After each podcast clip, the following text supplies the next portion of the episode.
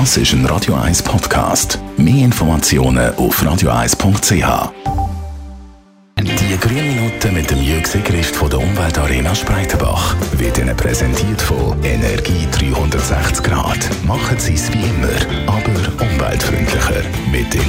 Intelligenten Energielösungen von Energie 360 Grad. Jürg Grift, fast niemand macht es gerne, aber äh, es ist halt einfach nötig, ab und zu mal die Wohnung zu putzen. Da brauchen die meisten von uns Putzmittel und da sind wir schon beim Thema.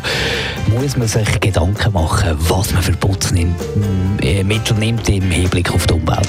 Ja, das sollten wir eigentlich schon, weil in der Schweiz gelangen pro Jahr 150'000 Tonnen Wäsche und Reinigungsmittel ins Wasser. Das ist ein Verbrauch etwa von 21 Kilo pro Person pro Jahr.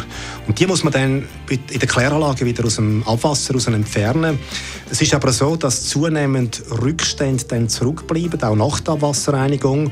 Und das führt dazu, dass zwar unsere Wohnungen und unsere Häuser sauber sind, mhm. aber Gewässer zunehmend verschmutzt werden. Was sind denn die problematischen Stoffe? Verschiedene Putzmittel enthalten wasserbelastende, schwer abbaubare und hormonaktive Substanzen.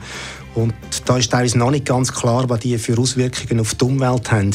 Problematisch ist auch die Mikroplastik, wo man vermehrt in den Putzmitteln finden tut. Die eigentliche Substanz, die wirklich äh, das Wäschen bewirkt, äh, das sind die Tenside, die sind heute weniger das Problem. Die müssen per Gesetz vollständig äh, biologisch abbaubar sein. Aber die anderen Inhaltsstoffe, das sind Duftstoffe, das sind Farbstoffe oder auch Konservierungsmittel, die sind von dem Gesetz nicht betroffen. Zum Beispiel die einzige Funktion von einem Farbstoff ist es, dass wir angeregt sind, das Produkt auch zu kaufen, weil es vielleicht schöner aussieht. Und das stellt natürlich eine unnötige Belastung von der Umwelt dar. Wie kann man denn die Stoffe reduzieren?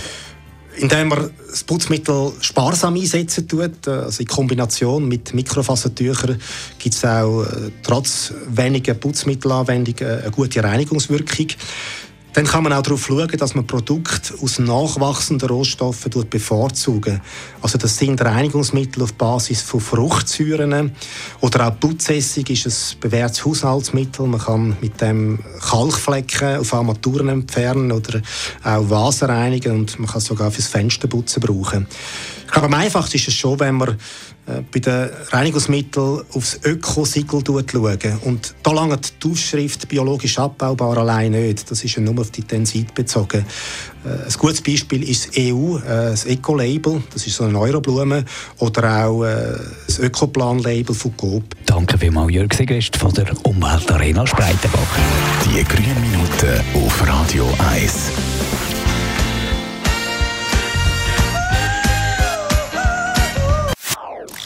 Das ist ein Radio 1 Podcast. Mehr Informationen auf radio1.ch.